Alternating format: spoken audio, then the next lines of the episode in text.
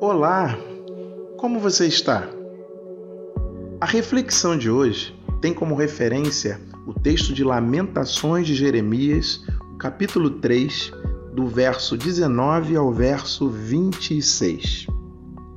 Eu lembro da minha tristeza e solidão, das amarguras e dos sofrimentos.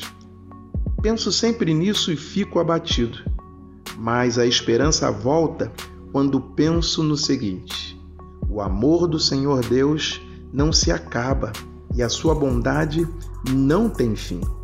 Esse amor e essa bondade são novos todas as manhãs, e como é grande a fidelidade do Senhor. Deus é tudo o que tenho, por isso confio nele. O Senhor é bom para todos os que confiam nele. O melhor é ter esperança e aguardar em silêncio a ajuda do Senhor. O verso 21, em outras traduções, diz o seguinte: Quero trazer à memória aquilo que me dá esperança.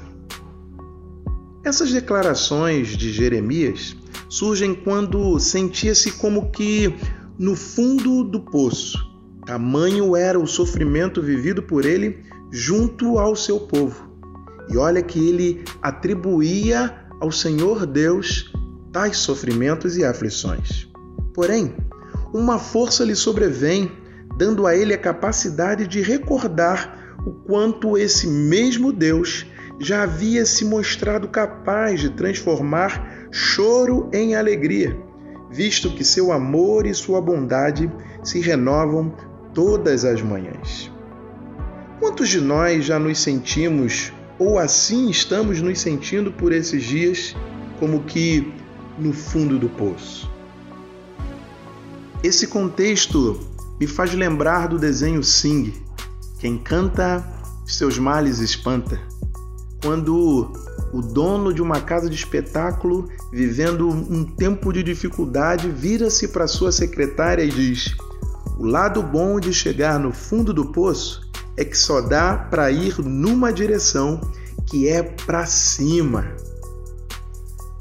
Talvez situação como essa foi o que motivou Jeremias a olhar para trás e a encontrar forças para resistir àquele tempo ruim. Trazer à memória não somente aquilo mas aquele que dá a esperança de superar suas dificuldades, pois ele, assim como foi com Jeremias, é conosco. Ele foi, é e será a maior esperança de nos fazer resistir os dias maus. Você acredita nisso?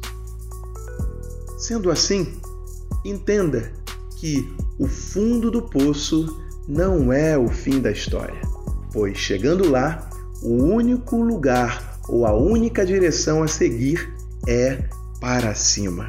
Então, creia nisso, creia nisso. Deus é contigo.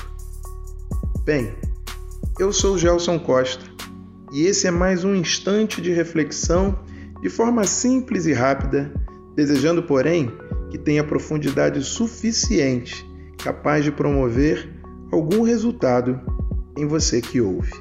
Deus te abençoe.